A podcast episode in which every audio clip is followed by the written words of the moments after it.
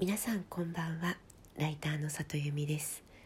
この番組は文章を書くことや表現することについて毎晩23時にお届けしている深夜のラブレターです。今日はですねあの昨日お話しした、えー、人脈という言葉についての続きをお話ししたいなと思っています、えー、昨日人脈というのは、えー、自分が相手のことを知っていても仕方なくて相手から自分を知られている状況で初めて、えー、人脈という言葉が意味をなすんじゃないかなというようなことをお話ししましたでその中で、えー、私は実は初めての仕事を取ってくることよりも、えー、その仕事を2本目につなげる時の方が、えー、ハードルは高いんじゃないかという話をしました。というのも、えー、初仕事というのは、え実は仕事が一つだけではなくて2つの仕事をしなきゃいけないと思っているんですね。え具体的には、えその仕事をいい仕事にすることまあライターで言えばいい原稿を書くこと、えに加えて、えもう一回頼みたいなと思われるような印象を残すことというのが、え、1度目の仕事で求められることだと思うんです。でこの2つを同時にやるということはしかも新人で初めての仕事で同時にやるっていうことは実はすごく難しいことで、えー、やっぱり1本目の仕事に集中したいんだけれども、まあ、その集中しながらも自分の他にもこんな仕事できますとかこんなことがやりたいですみたいなことを、まあ、同時に売り込みもしなきゃいけないっていうのは、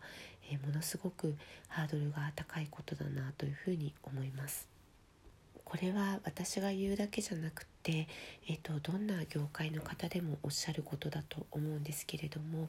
やっぱり仕事っていうのは忙しい人のところに集まるなというふうに感じることがあります。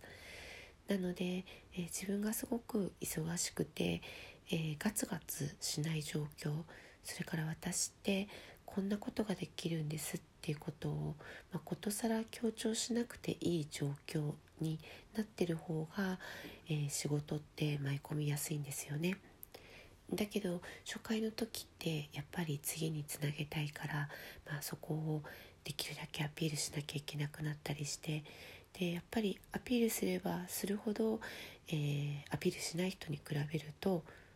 うんそうだな仕事が欲しいんだなということが、まあ、前面に出ていっちゃいますよね。そのやる気というのを、えー、認めてくださる方だったらすごくいいと思うんですけれども、まあ、それをしすぎることによってうんこの人ってお仕事少ないのかなとか他の人ってこの人に頼まないのかなっていうことを、まあ、そういう印象を与えてしまう危険性もあるのかなって思うんです。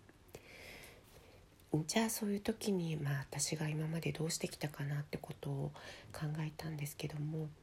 そうですねその時の仕事をもちろん一生懸命納品まで走りきるというのは一番大事なことだと思うんですが、まあ、それとは別に、まあ、仕事が終わった時に新しい企画を置いてくるということを意識してたかなと思います。えー、1本仕事が終わったら2本企画を置いてくるというのが、まあ、ライター始めて5年目ぐらいまではやってたかな。えー、なので、まあ、1つの仕事で2本企画を置いてきてそのうち1つでも、えー、また次の仕事につながればいいなというふうに思っていました。前にもちょっとお話ししたと思うんですが、えー、自分を売り込むのではなくて、えー、企画を売り込むっていうことが編集さんの立場に立ってみると、えー、すごくありがたいことなのでそんなことも意識してみるといいのかなと思ったりもしています。え皆さん今日も来てくださってありがとうございました、え週末の夜ですが皆さん楽しく過ごされたでしょうか？また明日も23時にお会いできたら嬉しいです。ライターの里由美でした。皆さんおやすみなさい。